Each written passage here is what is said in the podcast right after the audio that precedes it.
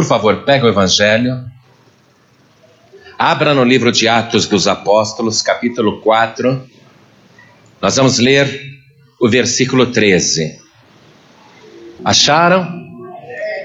Atos dos Apóstolos, capítulo 4, versículo 13, diz assim: Então eles, vendo a ousadia de Pedro e João, e informados de que eram homens sem letras e indoutos, se maravilharam e tinham conhecimento de que eles haviam estado com Jesus.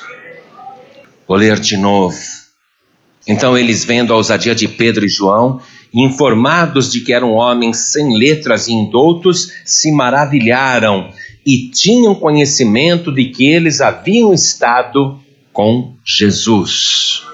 Agora eu leio e cada pessoa está aqui na sede nacional repete em seguida. Vamos lá. Então, eles, vendo a ousadia de Pedro e João, e informados de que eram homens sem letras e indoutos, se maravilharam e tinham conhecimento de que eles haviam estado com Jesus. Amém? Você crê nesta palavra que nós lemos agora? Então vamos desocupar as mãos e dar a melhor salva de palmas para a palavra de Deus. E enquanto você aplaude, abra a tua boca e diga glória ao teu nome, Senhor. Bendito seja o teu nome. Vai aplaudindo e vai dando glórias. Olhe para o alto assim e vai glorificando. Você que está ouvindo pela rádio, junte-se a nós agora. Glorifique a Deus conosco. Vamos levantar um grande louvor até o trono de Deus.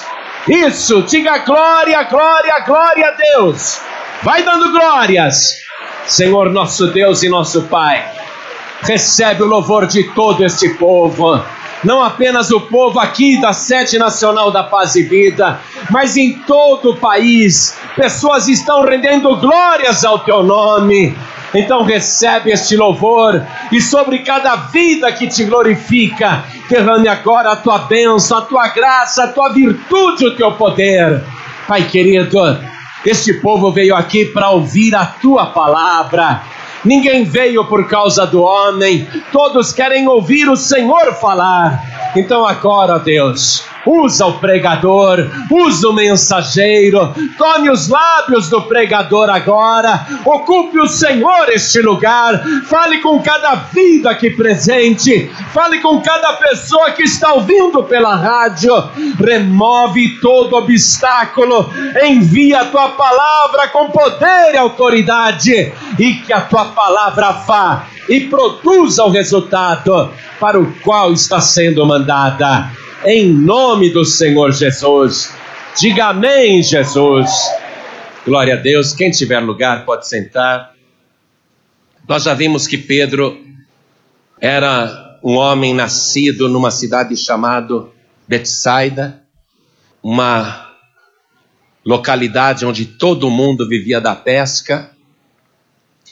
Nós já vimos que Pedro era semi-analfabeto, era um homem rude, um homem grosseiro, não tinha muita educação e, além de ser pobre, Pedro morava com uma família numerosa e ele tinha um forte sotaque nordista, porque ele era nascido no norte da Galileia.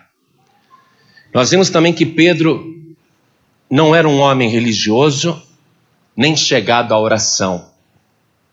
Pedro não tinha vida espiritual.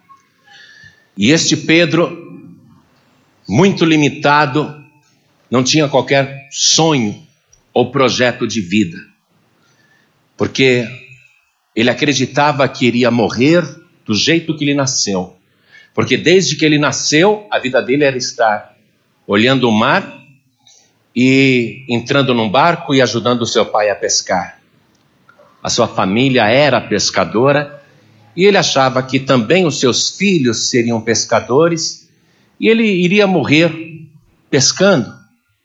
Pedro não tinha nenhum plano na sua vida.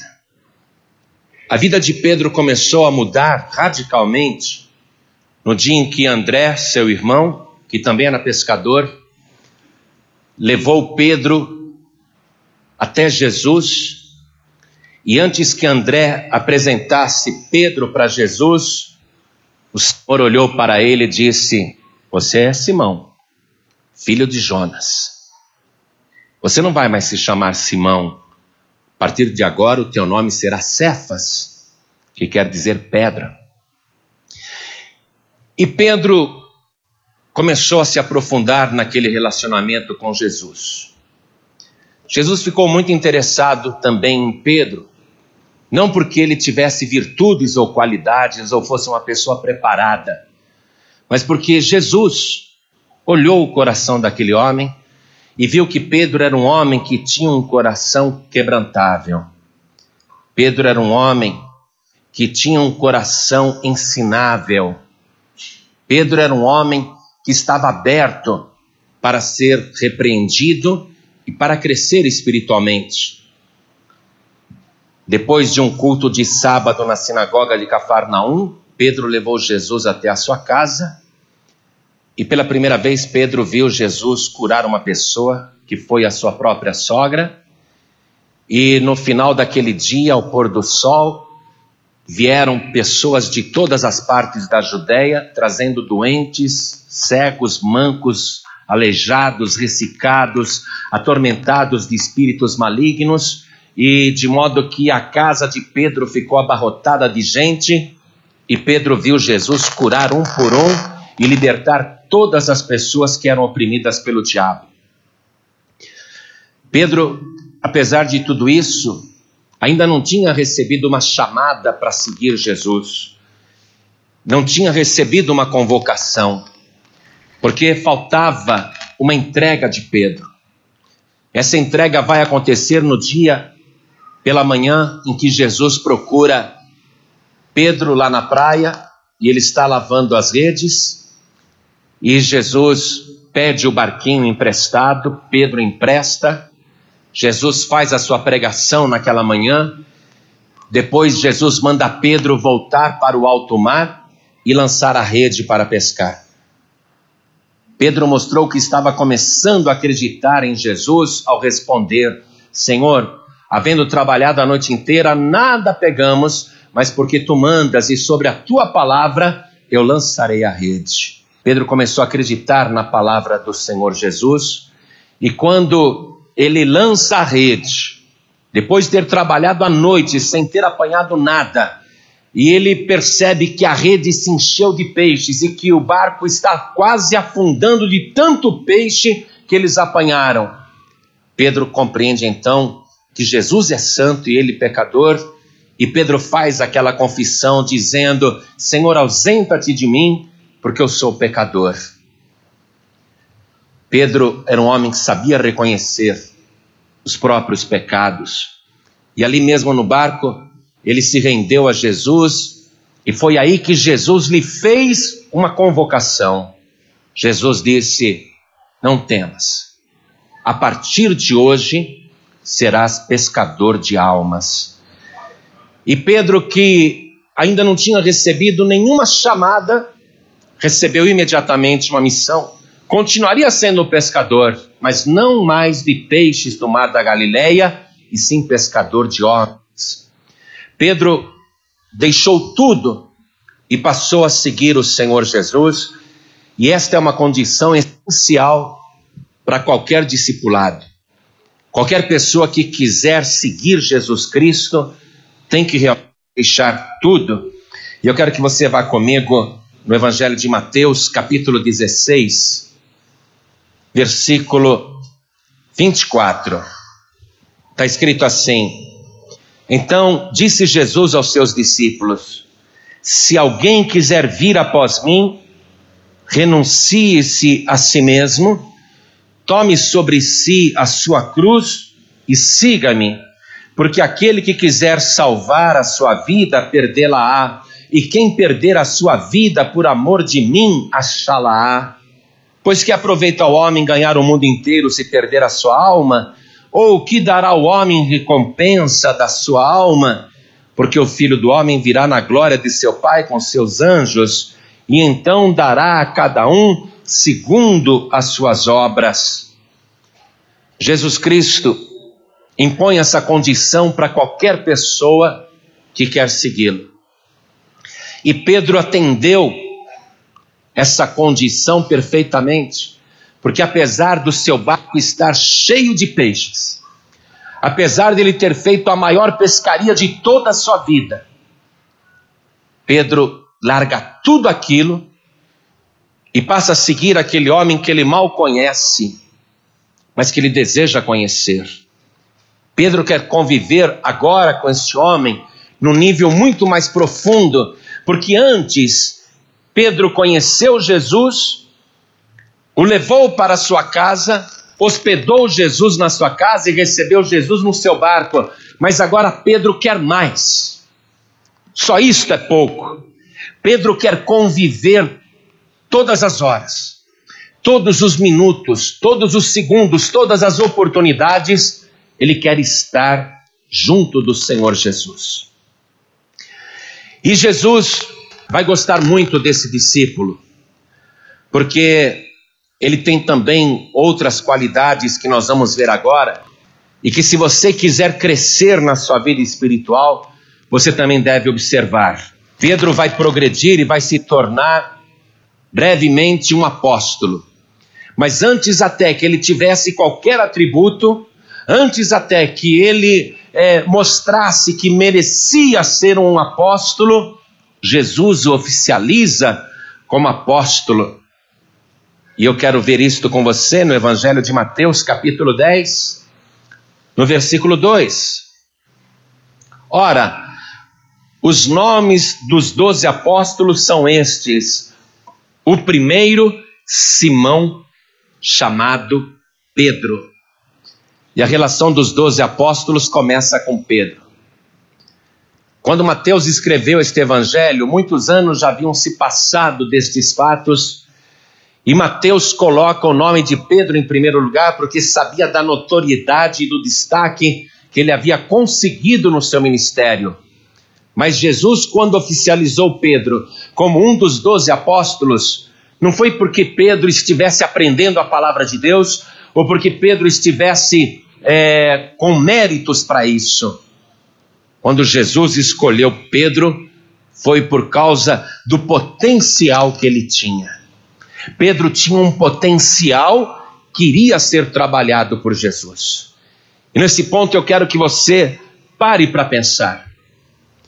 Nós estamos vendo um homem sem qualificação, sem preparo, um homem semi-analfabeto, pobre, desqualificado mesmo, rude, grosseiro, sem vida espiritual, um homem não muito fiel, que mentia muitas vezes, que até jurava falso muitas vezes, ele não tinha medo de jurar falso, um homem cheio de defeitos, de repente este homem é convocado por Jesus para ser um pescador de almas e imediatamente, assim quase em seguida, sem que ele tivesse mostrado qualquer direito de receber aquilo, Pedro se torna um dos apóstolos e vai ser um dos mais importantes.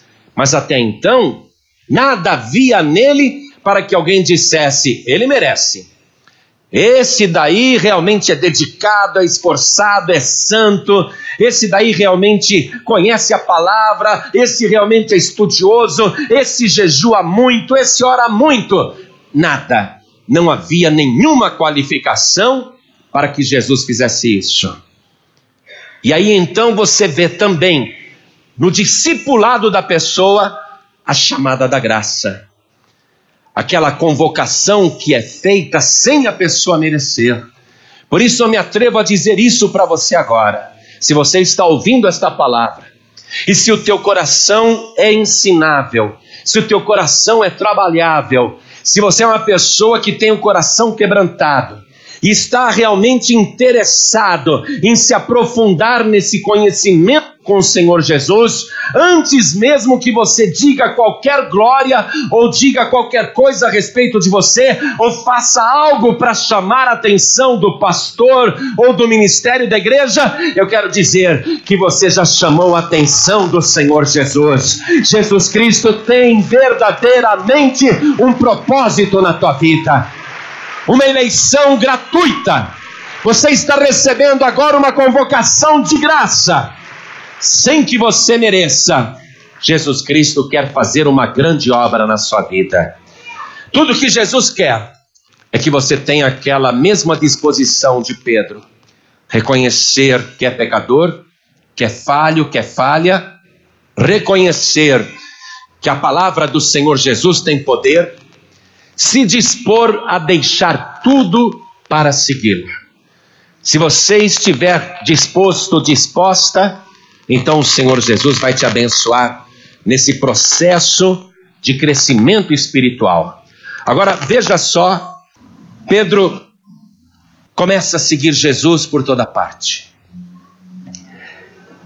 E Jesus até tem prazer de chamar o Pedro para muitas ocasiões especiais.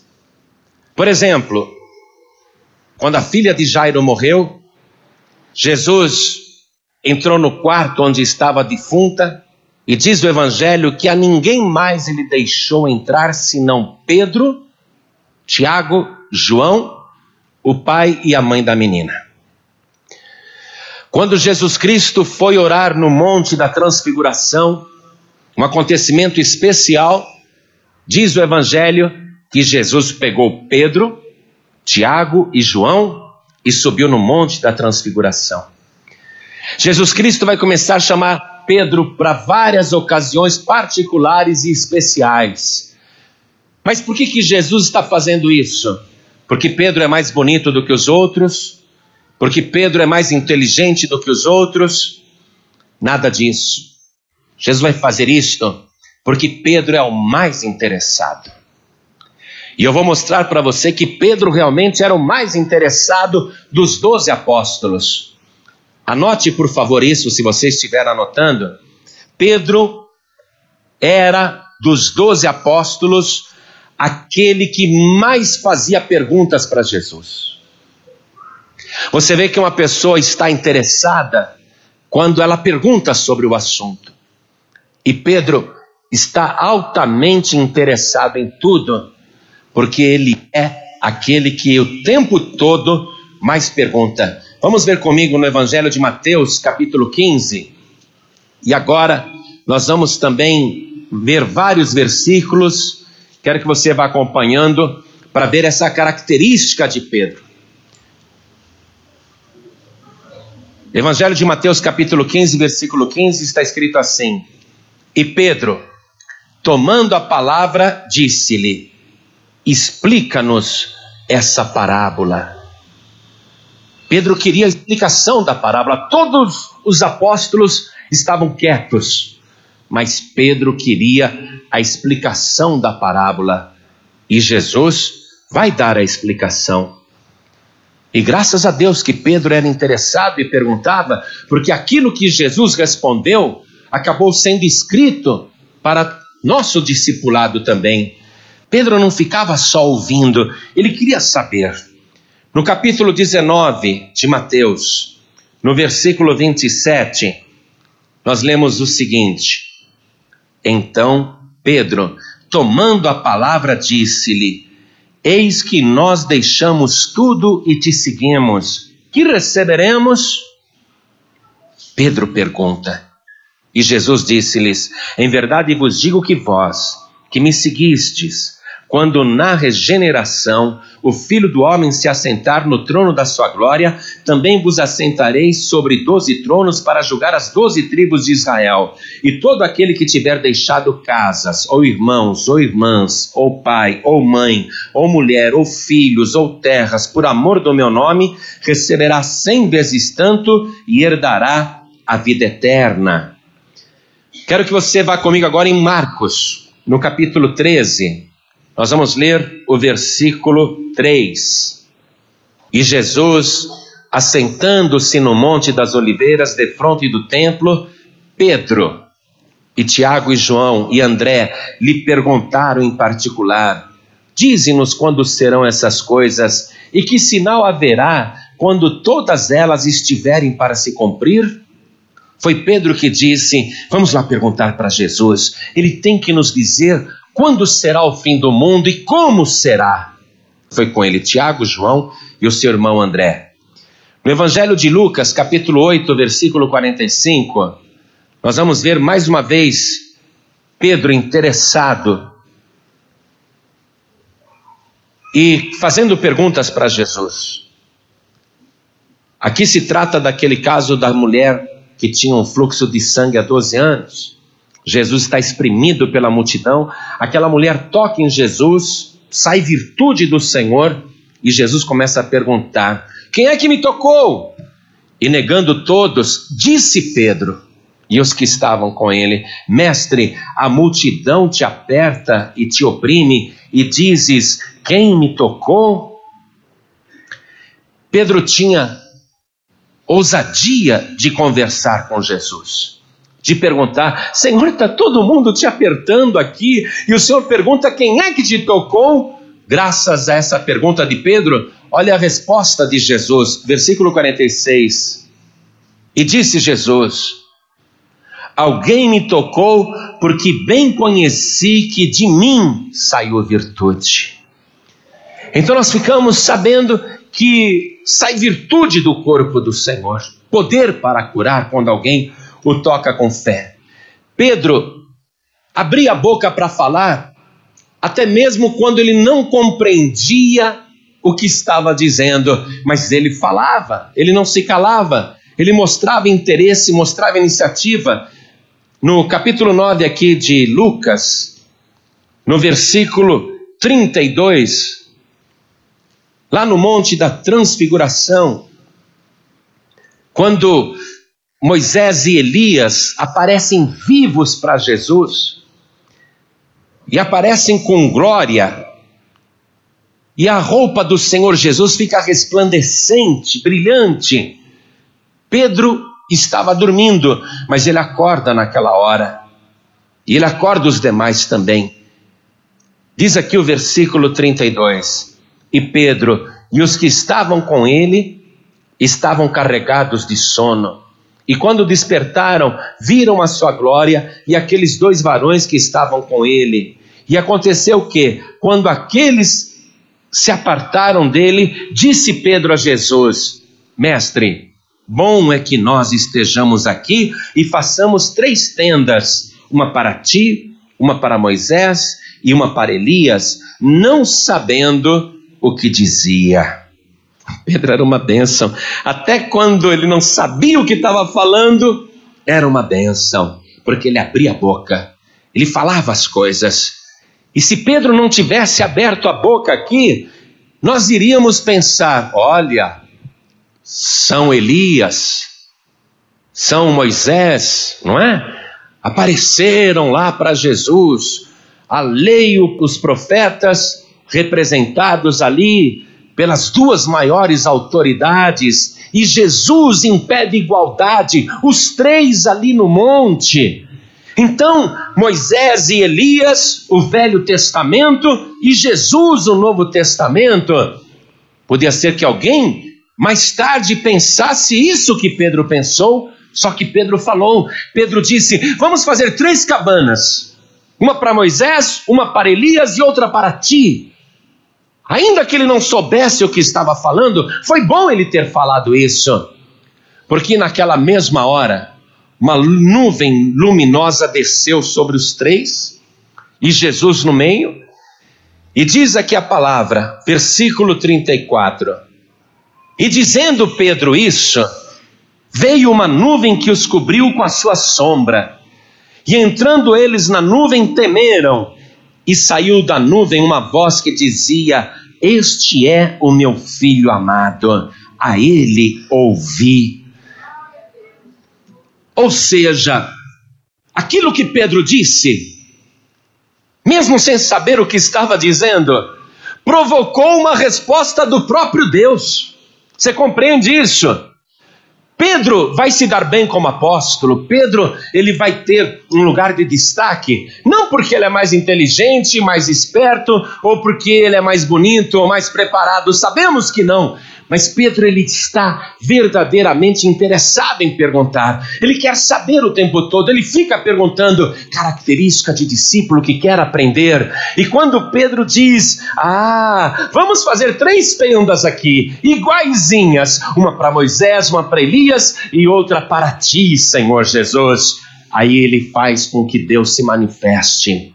Ele obriga Deus a falar. O que Pedro disse obrigou o próprio Deus a falar. Deus quis deixar claro essa questão. Não é Moisés, não é Elias e nem qualquer outra pessoa. O único Filho de Deus é o nosso Senhor e Salvador Jesus Cristo.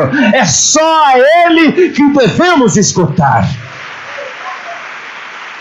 Pedro cresce no ministério ele toma um lugar de liderança, se torna o porta-voz dos discípulos. Toda vez que tem alguma coisa para acontecer, é Pedro que vai à frente, é Pedro que toma a palavra, porque ele estava sempre interessado em todas essas coisas. E Pedro, além de tudo isso, tinha uma curiosidade muito grande. Se você não gosta de quem é curioso, é melhor você reavaliar isso, porque Jesus gosta de gente curiosa. A pessoa que não é curiosa, ela não pesquisa nada, ela não quer aprender. Mas quem é curioso quer, quer pesquisar tudo, quer ver tudo, quer conferir tudo. Pedro era muito curioso. Vamos ver algumas referências bíblicas no Evangelho que mostra isso. Vamos começar por João capítulo 13. Vamos até o versículo 36. Jesus tinha acabado de falar que ele iria partir. Aí Pedro, o curioso Pedro, diz assim: Senhor, para onde vais? Jesus lhe respondeu: Para onde eu vou, não podes agora seguir-me mas depois me seguirás. Jesus vai para um lugar que o Pedro não pode ir agora, mas depois ele irá. Aí o curioso Pedro pergunta outra vez, versículo 37. Por que não posso seguir-te agora? Por quê? Por quê? Por quê? Senhor, por que, que eu não posso seguir-te agora? Ele queria saber. A curiosidade de Pedro estava sempre assim, sempre se manifestando. Vamos no Evangelho de Mateus, capítulo 26. Vamos ler o versículo 58. Você sabe que aqui Jesus foi preso, não é? Jesus foi levado perante o sinédrio. Então está escrito assim: E Pedro o seguiu de longe até ao pátio do sumo sacerdote e, entrando, assentou-se entre os criados para ver o fim. Curioso. Já pensou se Pedro dissesse: Não, não quero ver nada, não. Ele foi preso, é melhor eu ficar longe. Mas ele pensou: Jesus disse que ia para um lugar que eu não posso ir agora. Eu quero ver para onde ele vai. Vou seguir. Vou ver de longe eu quero ver o fim, eu preciso ver o que vai acontecer. Pode ter certeza que foi esse Pedro que falou: João, você conhece lá o sumo sacerdote, você conhece a porteira, você conhece a mulher, a criada lá que cuida do portão. Vamos entrar, vamos ver o que vai acontecer. A curiosidade. Foi essa curiosidade de Pedro também que o levou até o sepulcro do Senhor Jesus naquele domingo pela manhã. Evangelho de João, capítulo 20. Vamos ler a partir do versículo 1. E no primeiro dia da semana, Maria Madalena foi ao sepulcro de madrugada, sendo ainda escuro, e viu a pedra tirada do sepulcro. Correu, pois, e foi a Simão Pedro e ao outro discípulo a quem Jesus amava e disse-lhes: Levaram o Senhor do sepulcro e não sabemos onde o puseram. Então Pedro saiu com outro discípulo e foram ao sepulcro. E os dois corriam juntos, mas o outro discípulo correu mais apressadamente do que Pedro e chegou primeiro ao sepulcro. E abaixando-se, viu no chão os lençóis. Todavia não entrou. João não foi curioso. Ele tinha medo. Aí era a sepultura de Jesus. Eu queria olhar lá dentro, mas eu não vou entrar não. Ele tem curiosidade, mas para. Pedro não correu tanto quanto João, mas chegou em seguida no sepulcro e viu João ali parado. E aí, João, você viu alguma coisa? Não, não, eu estou vendo só esses panos aí, esses lençóis, não estou vendo corpo nenhum. Mas você entrou lá, João? Não, não entrei não. Eu, eu prefiro não entrar, vou ficar aqui. Olha o que Pedro faz. Versículo 6. Chegou, pois, Simão Pedro, que o seguia, e entrou no sepulcro. Pedro, porque era muito curioso, entrou no sepulcro e viu no chão os lençóis, e que o lenço que tinha estado sobre a sua cabeça não estava com os lençóis, mas enrolado num lugar à parte. A curiosidade de Pedro fez ele ficar pensando: a mortalha que estava no corpo de Jesus está aqui. Mas aquele pano que estava enrolado na cabeça dele, enrolando toda a sua face, aquele pano está desenrolado aqui. A curiosidade de Pedro fez ele pensar. Então, Jesus Cristo passou por esses lençóis, porque os lençóis estão no lugar. Ele passou pelos lençóis, o seu corpo passou pelos lençóis. Mas a hora que ele se levantou, no rosto ainda estavam enrolados os lenços. Aí a curiosidade de Pedro fez ele imaginar. Então Jesus se colocou de pé dentro desse sepulcro e começou a desenrolar com a própria mão o lenço que estava sobre a sua face e depois de desenrolar tudo, Jesus colocou nesse lugar à parte. Se Pedro não fosse curioso, nós não saberíamos desse detalhe.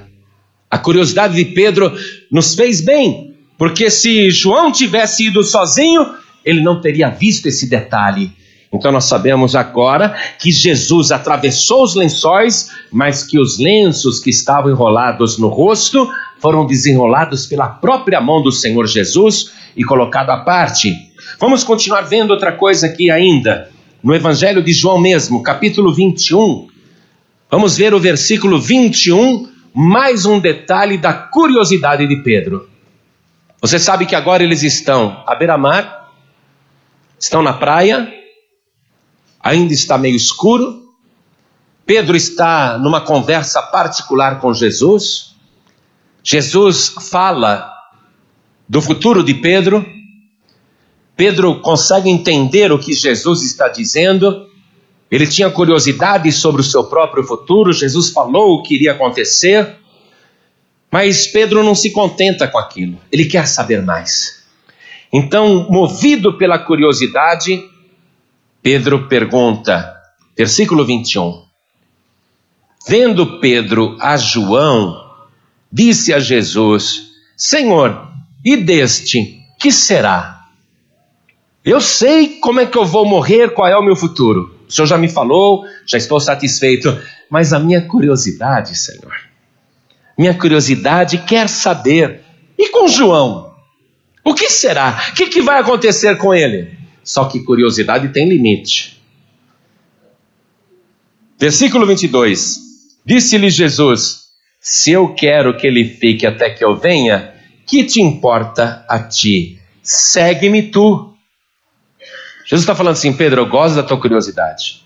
Quando você é curioso para aprender comigo a minha palavra, evangelho, os mistérios, e quando você pergunta coisas a teu próprio respeito, eu gosto, eu falo, mas Pedro, eu não gosto que você fica se metendo na vida dos outros, não.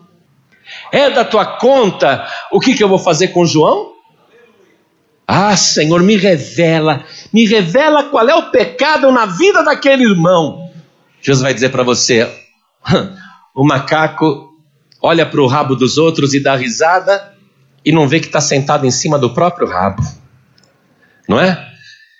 Ah, Senhor, me mostra a vida daquela irmã. Jesus vai virar para você e dizer assim: Cuida da tua vida, meu filho. Cuida da tua vida, minha filha. Ô Pedro, vem cá. O que que te interessa isso, rapaz? Aí Jesus deu um ponto na curiosidade de Pedro. Tu me segue, é isso que importa. Você está entendendo isso?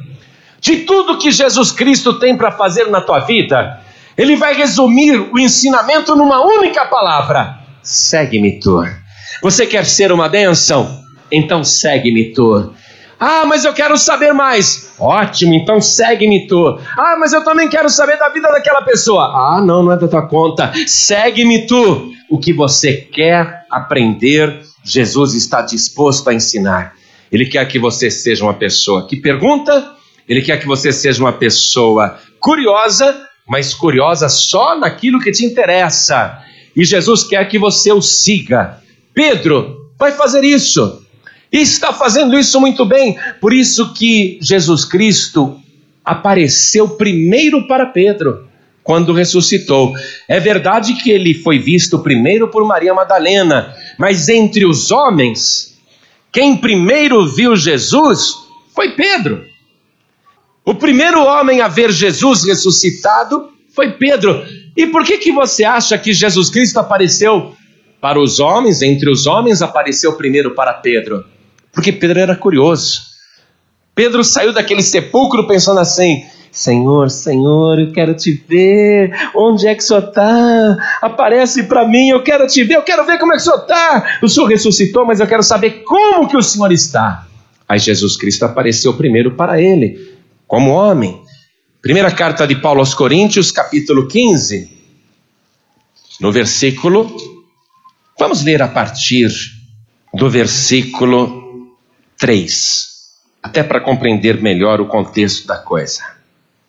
Porque, primeiramente, vos entreguei o que também recebi: que Cristo morreu por nossos pecados, segundo as Escrituras, e que foi sepultado e que ressuscitou ao terceiro dia, segundo as Escrituras, e que foi visto por Cepas e depois pelos doze. Entre todos os apóstolos, Pedro foi o que primeiro viu Jesus. Maria Madalena foi a primeira pessoa a ver Jesus ressuscitado porque ela fez plantão ali no sepulcro. Só que Jesus Cristo vai aparecer para Pedro no caminho de Emaús. Então Pedro vai ser de todos os apóstolos o primeiro a ver Jesus Cristo ressuscitado. Vamos ver também Lucas capítulo 24, Vamos ver o versículo 34. Confirmando que Pedro foi o primeiro homem dos apóstolos a ver Jesus ressuscitado. Lucas 24, 34 diz assim: Os quais diziam: Ressuscitou verdadeiramente o Senhor e já apareceu a Simão. Pedro conseguiu um privilégio que os outros apóstolos não haviam conseguido. Porque Pedro, por causa da sua curiosidade, também foi o primeiro dos apóstolos a ter uma revelação de que só Jesus Cristo salva, de que Ele é o único caminho. Vamos ler o Evangelho de João, capítulo 6, no versículo 66 em diante. Desde então, muitos dos seus discípulos tornaram para trás e já não andavam com ele. Você sabe que Jesus foi abandonado por muitos dos discípulos, não pelos doze, mas por aqueles setenta que ele tinha nomeado. Teve um dia que Jesus fez uma pregação que os setenta foram tudo embora, só ficaram os doze. Desde então, muitos dos seus discípulos tornaram para trás e já não andavam com ele. Então disse Jesus aos doze: Quereis vós também retirar-vos? Respondeu-lhe Simão Pedro: Senhor, para quem iremos nós? Tu tens as palavras da vida eterna, e nós temos crido e conhecido que tu és o Cristo, o Filho de Deus. Pedro sabia que não adiantava largar Jesus, que Jesus era o único caminho e que só ele tinha a palavra de Deus. Pedro sabia que só Jesus salva, então ele não poderia jamais largar Jesus. Mesmo não compreendendo muitas coisas, Pedro continuaria firme com Jesus, porque ele sabia que Jesus é o único que é o caminho e que tem a verdade. Agora veja você, apesar de Pedro ter feito todo esse estágio com Jesus, ter feito essa quantidade imensa de perguntas, de ter sido bastante curioso, de ter estado três anos e meio com Jesus, nem assim Pedro estava inteiramente convertido. Pedro precisaria se converter ainda. Com tudo que ele perguntou, com tudo que ele viu, com todo aquele acompanhamento de perto com o Senhor Jesus, no final ele não vai estar convertido ainda. Mas apesar disso, ele era importante para Jesus. Jesus poderia dizer: não adianta, Pedro é, é, curioso, é perguntador, é interessado, mas é muito cabeçadora. É, eu desisto de Pedro. Não. Mesmo Jesus sabendo que Pedro não estava convertido, Jesus continuava achando Pedro uma pessoa muito importante para a obra que ele tinha. Então, Jesus nunca desiste da pessoa. Jesus dá uma importância para a pessoa que outros não dariam. Quero que você vá comigo no Evangelho de Lucas, capítulo 22. Nós vamos ler a partir do versículo 31, e você vai ver que Pedro é muito importante para Jesus.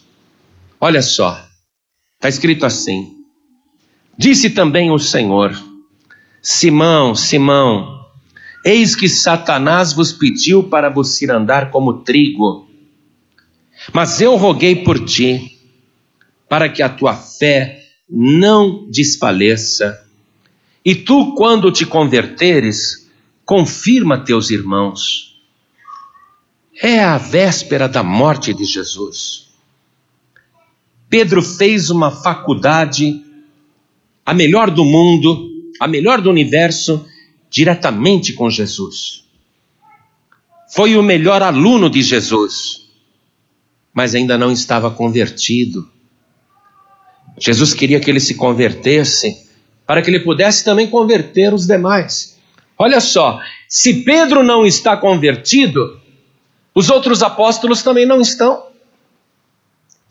Ah, pastor, João estava. Estava nada, João não estava coisa nenhuma. João, ele vai se converter depois ainda, com muita ajuda de Pedro. Mas João também não estava convertido e nem os outros apóstolos não estavam convertidos. Viviam com Jesus, mas não estavam convertidos. Eles vão depender de Pedro para se converterem. Mas Pedro primeiro precisa se converter. E Jesus sabe que Pedro é importante. Jesus não abandonou Pedro. Olha, deixa Satanás pegar o Pedro, deixa Satanás acabar com Pedro. Ele é um, ele é um caso perdido. Mas Jesus não abandonou Pedro. Pedro, Satanás pediu para te cirandar, para te peneirar como trigo, jogar você para baixo e para cima, te pisotear, te malhar, sabe? É moer o trigo. O diabo quer te moer. Mas eu roguei muito por ti, Pedro. Eu roguei muito por ti para que a tua fé não desfaleça. Jesus estava dizendo: Você é muito importante, Pedro. Eu roguei muito por você. Pedro, você, olha, é, você precisava entender uma coisa: amanhã eu vou estar morto. Amanhã eu vou morrer, mas eu não estou preocupado com a minha morte amanhã. Eu estou preocupado com você, Pedro, porque o diabo quer te cirandar como trigo e eu passei assim, orando na presença de Deus, suplicando muito por você para que a tua fé não desfaleça. Naquela hora, Jesus devia se preocupar só com ele e com aquilo que iria acontecer no dia seguinte. Mas Jesus estava preocupado com Pedro. Olha só, por quê? Porque Pedro é importante. Porque ele era um discípulo importante, mas não estava convertido ainda. Agora você vê que Pedro não era importante só para Jesus, não. Pedro era importante também para o diabo, porque o diabo estava vendo Pedro como um alvo. Se eu derrubar esse daqui, se eu peneirá-lo como trigo, se eu pisoteá-lo, moê-lo como trigo, se eu fizer esse Pedro virar farinha de trigo, se eu acabar com ele, eu acabo com os outros também. Então Satanás viu que Pedro era um alvo importante, e naquela véspera da morte de Jesus, canalizou todas as forças do inferno para moer Pedro, porque o diabo sabia que Pedro era importante. Você Pode ser uma pessoa ainda não convertida. Pode ser que você não esteja totalmente convertido. Pode ser que você diga, pastor, eu vou confessar. Eu não estou 100%. Eu até fumo, pastor. Eu ainda fumo. Eu não sou digno nem de estar aqui, sabe, pastor? Eu tenho vergonha de mim mesmo. Eu tenho vários defeitos e várias falhas, pastor. Eu estou aqui, acho que Jesus nem gosta que eu estou aqui. Eu tenho tanta vontade de receber o batismo com o Espírito Santo e eu não recebo, pastor. Sabe por quê? Porque eu sei que eu sou uma pessoa miserável. Eu sei que eu sou uma pessoa cheia de falhas e defeitos. E o diabo quer realmente moer você. O diabo quer acabar com você. O diabo está vendo você como um alvo. Sabe por quê? Porque se ele te destruir, ele vai destruir também as pessoas que estão à tua volta. Se o diabo fizer você sair do caminho, se afastar do caminho, deixar a obra de Deus, deixar a casa do Senhor, então ele também vai conseguir derrubar as outras pessoas que estão à tua volta. O diabo sabe que você é importante, por isso que ele está te atacando e querendo te envergonhar. O diabo, ele vai tentar humilhar o Pedro. Pedro vai negar Jesus três vezes. O diabo vai moer o Pedro, vai fazer até o Pedro jurar falso, jurar que nunca viu Jesus antes na vida. O diabo quer que Pedro fique tão envergonhado que ele não tenha mais a cara de aparecer ali no meio dos apóstolos. Jesus sabe que tudo isso vai acontecer e Jesus rogou muito por ele. Jesus sabe de tudo que vai acontecer na tua vida e de tudo que o diabo está fazendo para acabar com você, mas não tenha medo, Jesus Cristo já intercedeu pela tua vida, ele já rogou por você. Não tenha vergonha, não, mesmo caído, mesmo no pó, continua na presença de Jesus. Jesus vai resgatar Pedro mas mesmo depois de Pedro ver Jesus ressuscitado, Pedro não se converte, não, amados. Não pense você que a hora que Pedro viu Jesus ressuscitado, ele falou: ah, agora sim. Nada disso. Pedro ainda não está pronto. Falta uma coisa importantíssima para Pedro e para os outros também. Não basta apenas o ensinamento da palavra, preste atenção. Não basta apenas o discipulado, não basta só a tua curiosidade, o teu interesse, a tua frequência, falta uma coisa importante. Pedro teve frequência, não faltou em nenhuma reunião que Jesus fez.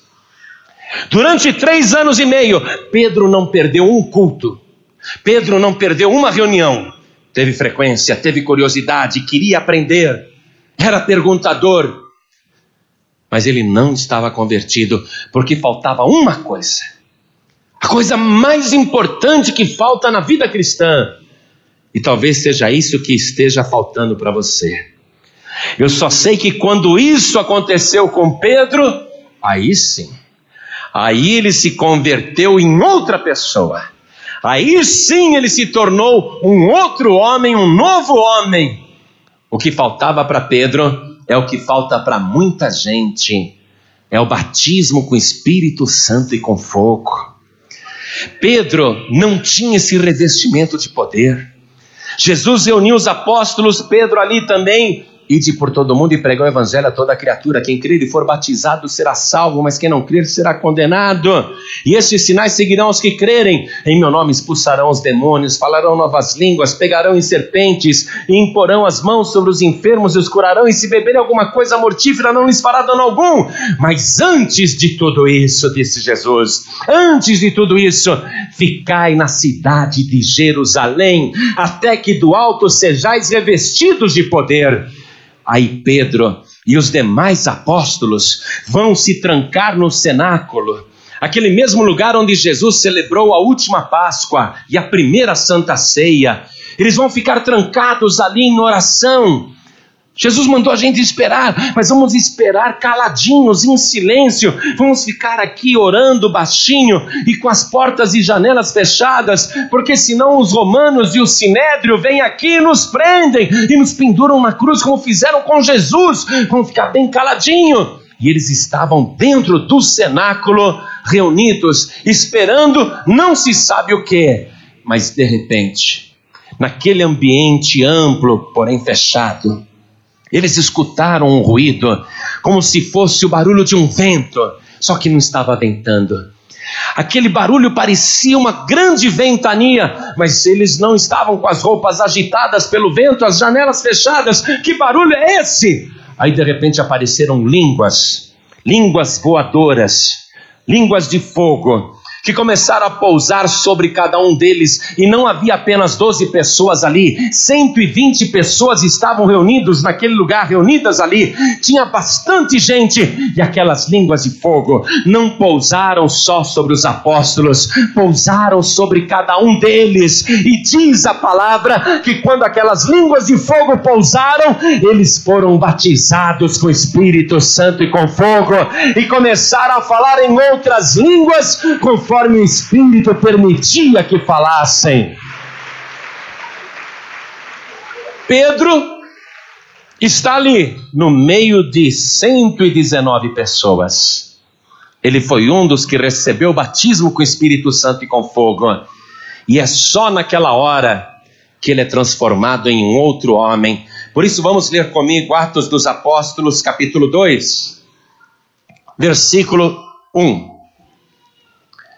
Cumprindo-se o dia de Pentecostes, estavam todos reunidos no mesmo lugar. E de repente veio do céu um som, como de um vento veemente e impetuoso, e encheu toda a casa em que estavam assentados. E foram vistas por eles línguas repartidas, como que de fogo, as quais pousaram sobre cada um deles. E todos foram cheios do Espírito Santo e começaram a falar em outras línguas, conforme o Espírito Santo lhes concedia que falassem. Veja só um detalhe aqui, meu querido, no versículo 4. Veja, minha querida. E todos foram cheios do Espírito Santo. Mas ali ninguém era convertido, não, amados. O próprio Pedro não era convertido. Viu Jesus ressuscitado, viu Jesus subir aos céus, mas faltava algo para completar aquela obra. E veja, se Pedro não estava muito firme, imagine os outros 119. Como estavam essas pessoas? Mais fracas ainda do que Pedro, mas todas elas foram cheias do Espírito Santo. Talvez você olhe aqui essa multidão e diga: Ah, eu tenho vontade de falar em línguas e receber o batismo com o Espírito Santo, mas eu não sou tão firme quanto aquela pessoa, eu não sou tão crente quanto aquela outra, eu não sou tão fervorosa quanto aquela outra, eu não sou tão firme e nem estou aqui naquele espírito que eles estão, afinal, eu não sou nada nem ninguém, mas sabe o que acontece? Você está na casa do Deus Todo-Poderoso e o Espírito de Deus está neste lugar e todo todos os que estão aqui, mereçam ou não, vão ser cheios do Espírito Santo. Não é por merecimento, não é por grau de conversão, é por estar presente naquele lugar que Jesus mandou ficar reunido. Todos eles começaram a falar em outras línguas e a multidão ficou admirada. Leia comigo o versículo 7. E todos pasmavam e se maravilhavam, dizendo uns aos outros: Pois que? Não são galileus todos esses homens que estão falando? Como, pois, os ouvimos cada um na nossa própria língua e que somos nascidos? Partos e medos, elamitas e os que habitam na Mesopotâmia e Judéia e Capadócia e Ponto e Ásia e Frígia e Panfilha, Egito e outras partes da Líbia junto a Cirene e forasteiros romanos, tanto judeus como prosélitos e cretenses e árabes, todos os temos ouvido em nossas próprias línguas falar das grandezas de Deus. E todos se maravilhavam e estavam suspensos, dizendo uns aos outros: Que quer dizer isto? E outros zombando diziam: Estão cheios de mosto, estão bêbados. Tudo bêbado, esse pessoal aí que está fazendo essa gritaria lá dentro, falando até nas nossas línguas, mas eles são galileus. É, não importa, estão bêbados, estão bêbados, são tudo bêbados. Foi aí que Pedro, o novo Pedro, se apresenta. Leia comigo o versículo 14. Pedro, porém, pondo-se em pé com os onze, levantou a voz e disse-lhes: varões judeus, e todos os que habitais em Jerusalém, seja-vos isto notório, e escutai as minhas palavras. Estes homens não estão embriagados como vós pensais, sendo esta a terceira hora do dia. Era nove horas da manhã, a terceira hora do dia. Mas isto é o que foi dito pelo profeta Joel: e nos últimos dias acontecerá de Deus, que do meu espírito derramarei sobre toda a carne, e os vossos filhos e as vossas filhas profetizarão, os vossos jovens terão visões, e os vossos velhos sonharão sonhos, e também do meu espírito derramarei sobre os meus servos e minhas servas naqueles dias, e profetizarão, e farei aparecer prodígios em cima no céu e sinais embaixo na terra, sangue, fogo e vapor de fumaça. O sol se converterá converterá em trevas e a lua em sangue, antes de chegar o grande e glorioso dia do Senhor. E acontecerá que todo aquele que invocar o nome do Senhor será salvo. Varões israelitas, escutai estas palavras a Jesus Nazareno, varão aprovado por Deus entre vós, com maravilhas, prodígios e sinais, que Deus por ele fez no meio de vós, como vós mesmo bem sabeis. A este que vos foi entregue pelo determinado conselho e presciência de Deus, tomando-o vós,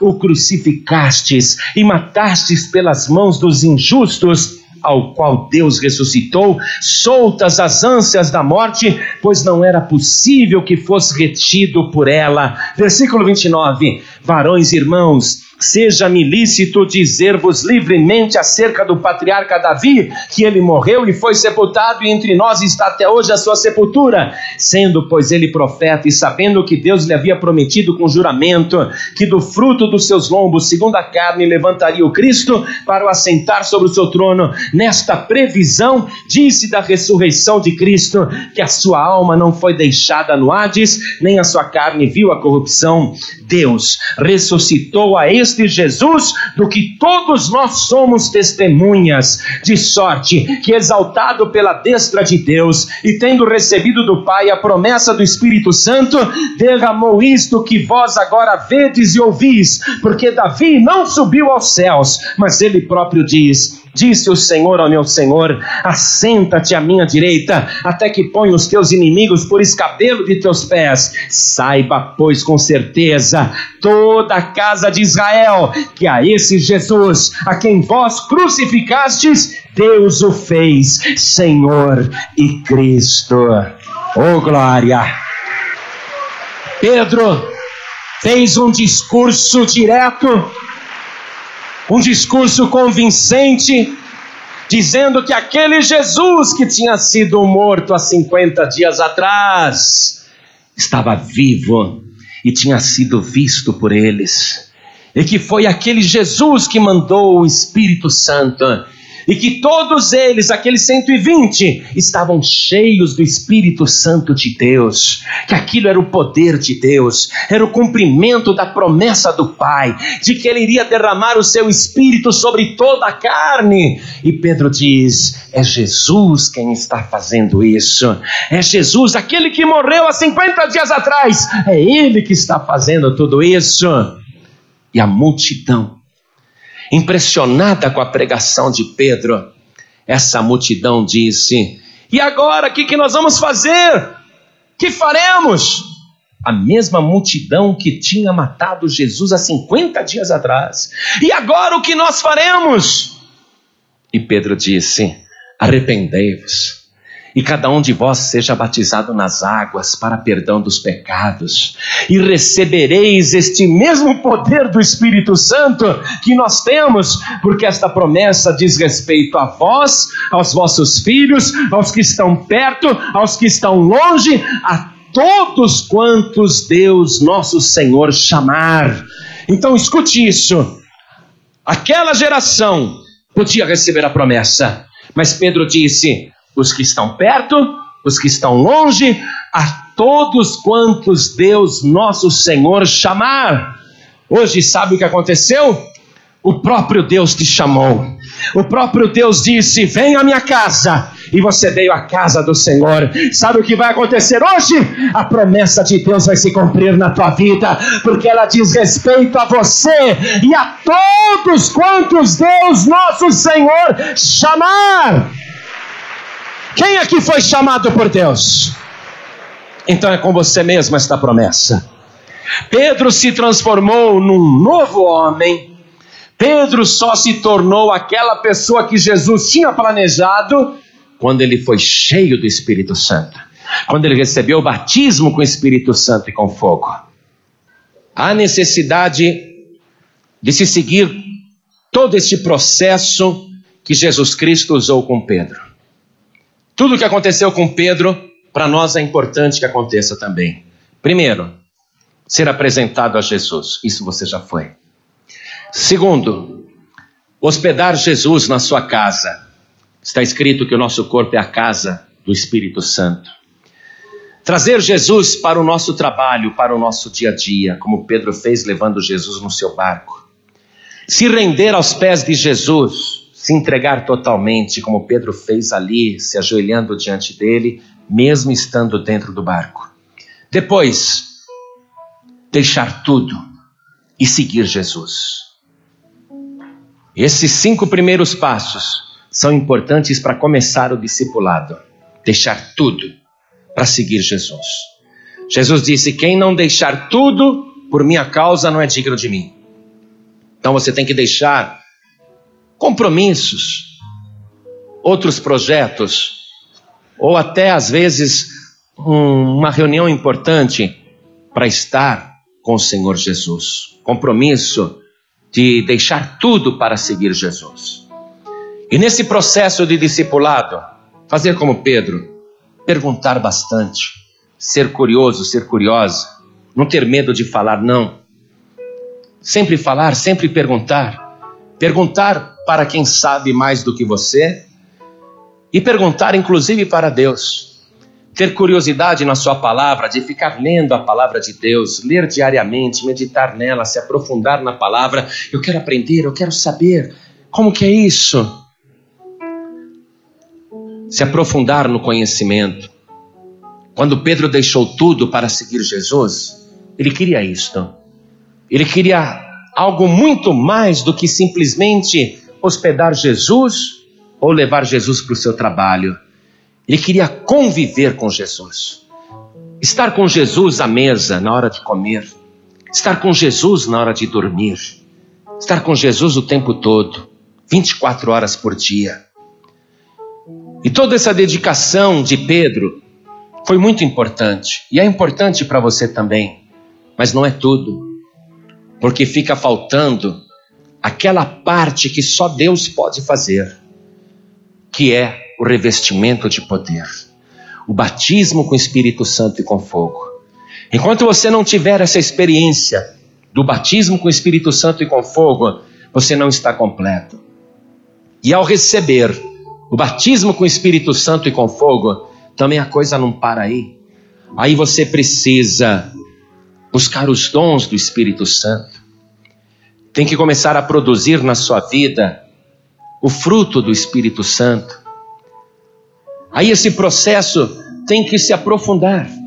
Você tem que ir crescendo na sua estatura espiritual, até a estatura de varão perfeito, diz o Evangelho.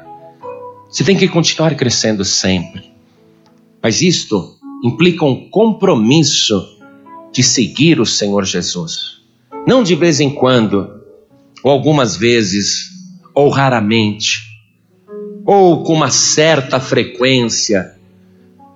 É um compromisso de estar sempre com Jesus, 24 horas por dia. Colocar o reino de Deus em primeiro lugar.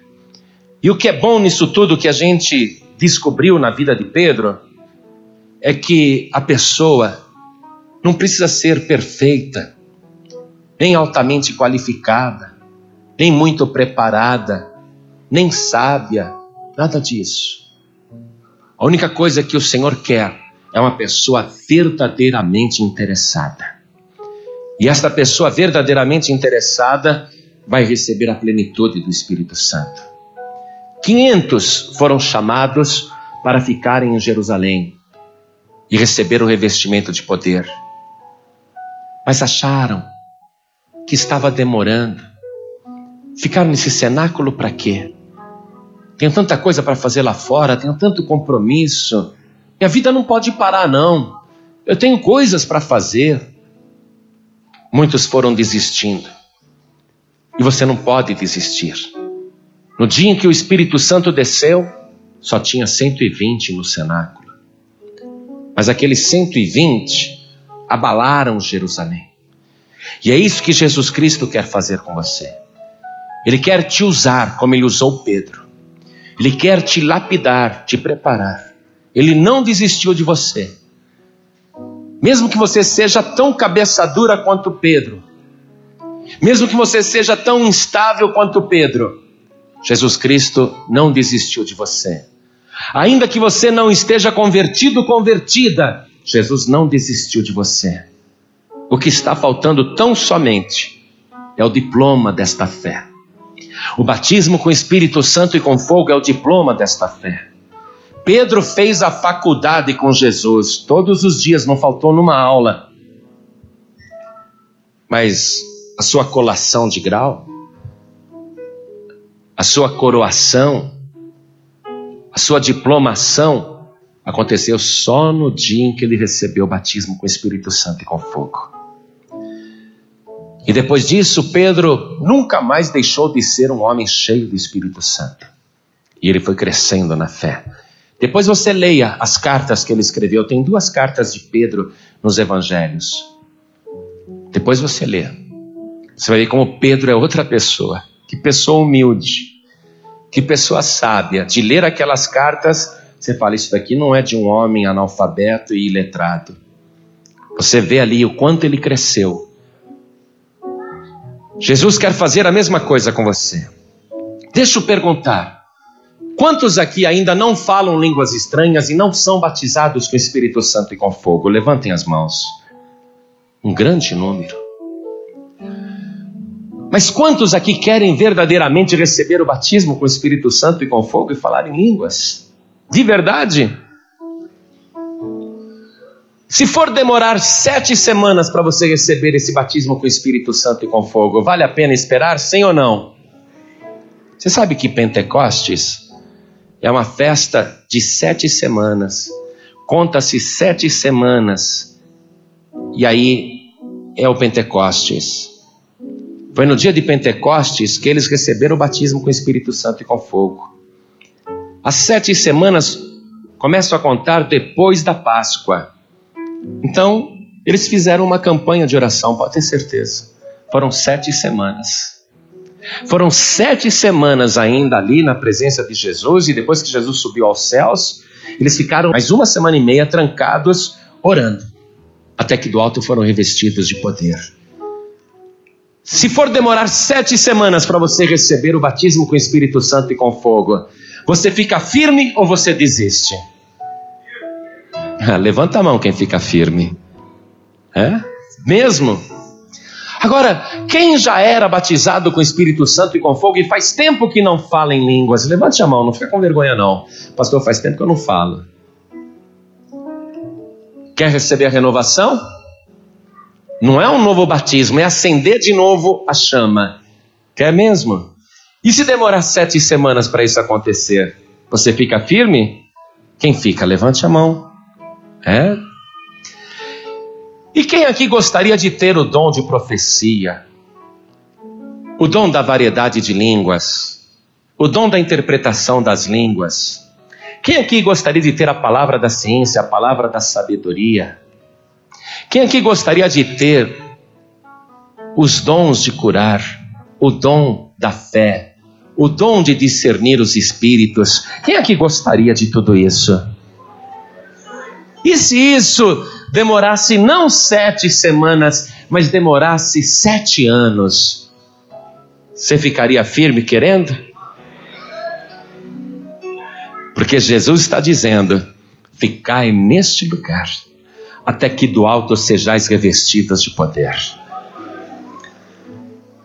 Ainda que demorasse 70 anos, se você ficar na presença de Jesus, vai valer a pena. Então nós vamos fazer um compromisso com Deus de buscar o Senhor. Porque não interessa apenas ser como Pedro era até antes de Pentecostes. É uma benção a pessoa conhecer a palavra, a pessoa conviver com Jesus, tudo isso é maravilhoso, mas não interessa só isso. E Jesus não quer só isso para você. Por isso que ele falou: "E estes sinais seguirão os que crerem, em meu nome falarão novas línguas. Quem crê tem que falar novas línguas. Jesus quer que você fale. Não interessa ser como Pedro era antes de Pentecostes. Você tem que ser do jeito que Jesus está planejando. Uma pessoa que conhece a palavra, uma pessoa que é discípula de Jesus, mas uma pessoa que é cheia do Espírito Santo de Deus. Quantos querem ser cheios do Espírito Santo? Fiquem com as mãos erguidas assim. E orem assim comigo. Orem comigo. Você vai fazer uma oração. Se você quiser, não é? Você não é obrigado. Mas se você quer, quer mesmo, se você quer de verdade, então você vai fazer a oração desta campanha de Pentecostes.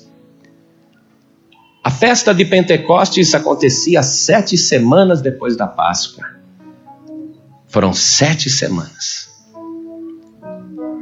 No quinquagésimo dia desceu o Espírito Santo. Só quem ficou firme naquelas sete semanas, só quem ficou ali firme, foi revestido de poder. Se você quer realmente ser revestido, revestida de poder, ficar firme essas sete semanas, ergue bem alta a sua mão e ore assim comigo: Meu Deus e meu Pai, eu quero ter o Senhor com plenitude dentro de mim. O Senhor já foi recebido na minha vida, está hospedado dentro de mim, mas eu quero aprofundar este relacionamento. Eu quero aprender mais eu quero perguntar mais. Eu quero que o Senhor satisfaça a minha curiosidade espiritual. E eu quero estar com o Senhor até na hora de dormir.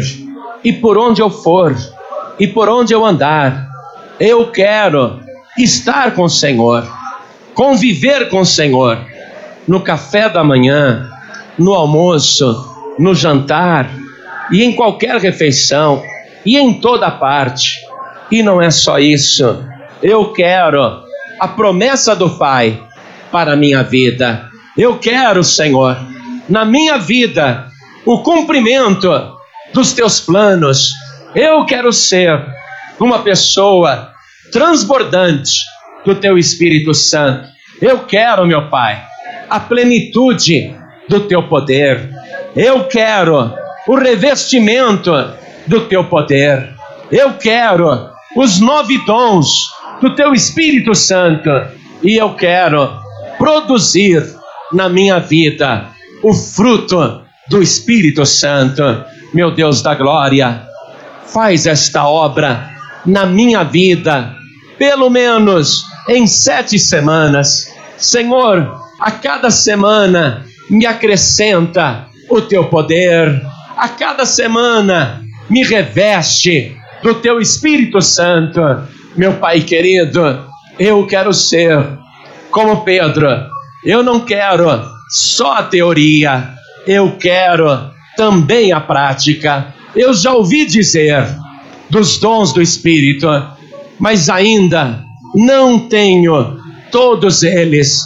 Mas eu não quero só ouvir falar, eu quero viver estes dons na minha vida. Eu quero variedade de línguas, eu quero profecia na minha boca, eu quero interpretação das línguas, eu quero a palavra da ciência e da sabedoria, eu quero o dom de discernir os espíritos, eu quero os dons de curar e de operar maravilhas, eu quero o dom da fé. Meu Pai querido, vem agora com teu Espírito Santo e me enche do teu poder.